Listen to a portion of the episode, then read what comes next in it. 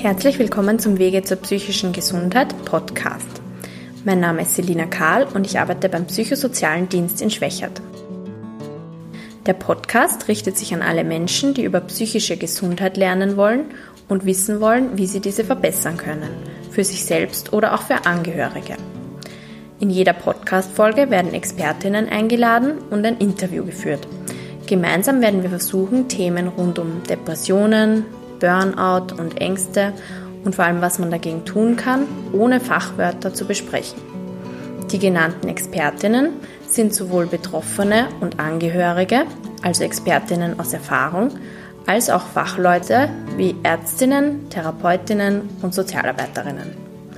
Ziel des Podcasts ist neben der Vermittlung von Informationen über psychische Gesundheit auch Falschinformationen klarzustellen und Vorurteile abzubauen. Wenn sich das jetzt interessant anhört, hören Sie sich doch gleich die erste Folge an.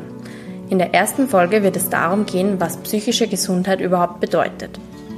Ab sofort wird es circa einmal im Monat eine neue Folge geben. Viel Spaß beim Zuhören.